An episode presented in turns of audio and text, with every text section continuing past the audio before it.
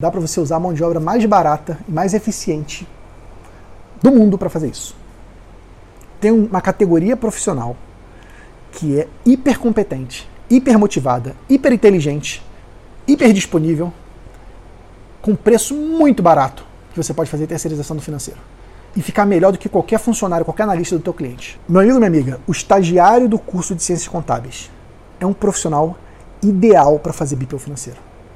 Por quê? É um profissional que está doido atrás de emprego, que ele tem interesse em crescer na tua empresa, ele quer entender mais sobre contabilidade, ele está adepto a tecnologias, que geralmente é um profissional mais novo.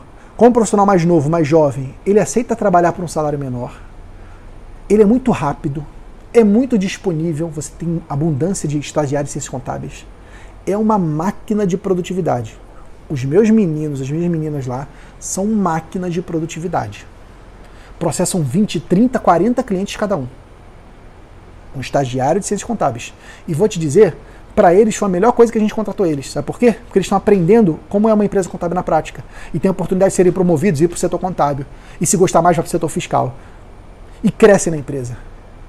É uma mão de obra incrível. Só, só que você tem que saber recrutar, contratar, treinar e monitorar. É isso que a gente ensina lá no PFCC. Tá bom?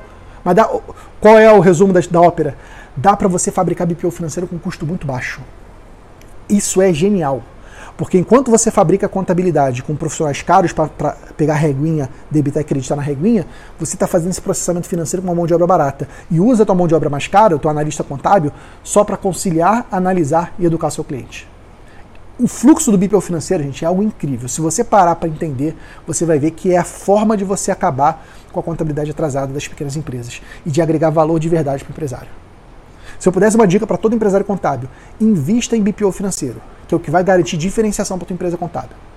Sem isso, você está competindo numa guerra de preços de conformidade que vai ficar cada vez mais intensa, principalmente depois dessa crise.